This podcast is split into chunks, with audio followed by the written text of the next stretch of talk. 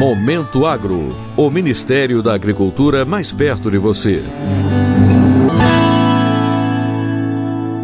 A nova safra brasileira de grãos deve apresentar uma recuperação no ano agrícola 2021-2022. Caso se confirme as previsões, a produção total deve ficar em torno de 288 milhões e 610 mil de toneladas, atingindo novo recorde para a agricultura nacional. O resultado foi divulgado nesta quinta-feira, no primeiro levantamento da safra de grãos 2021-2022, pela Companhia Nacional de Abastecimento, a CONAB. O diretor-presidente da companhia, Guilherme Ribeiro, comentou sobre a expectativa de aumento na produção de grãos, que, segundo ele, pode atingir 300 milhões de toneladas até o final do ano. Vai começar essa nova safra de uma forma geral, com expectativa de margens elevadas, produtores bem motivados e uma estimativa de aumento de produção. E eu acho que a gente tem que continuar, como a ministra diz, é uma meta de chegarmos aos 300 milhões de toneladas. E eu acho que é possível para esse ano, se tudo correr de acordo com o previsto. Destaque para soja, arroz e feijão. A soja apresenta tendência de aumento, tanto de área cultivada como de produção.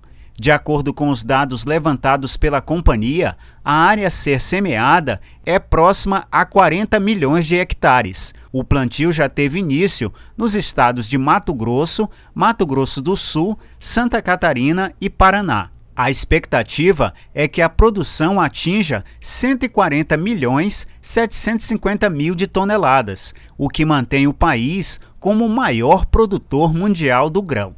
Importantes para o consumo diário dos brasileiros, a dupla arroz e feijão apresentam produções que garantem o abastecimento do mercado interno.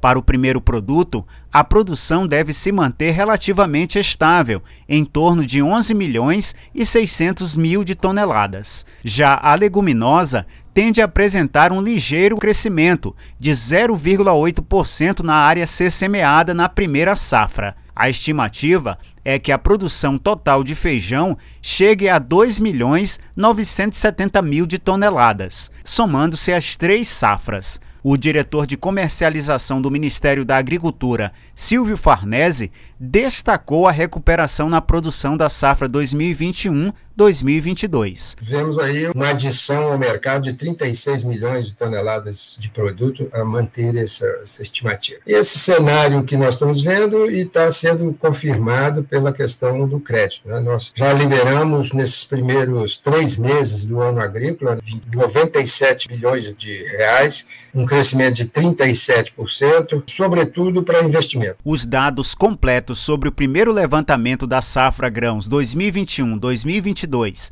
podem ser conferidos no portal da companhia em www.conab.gov.br.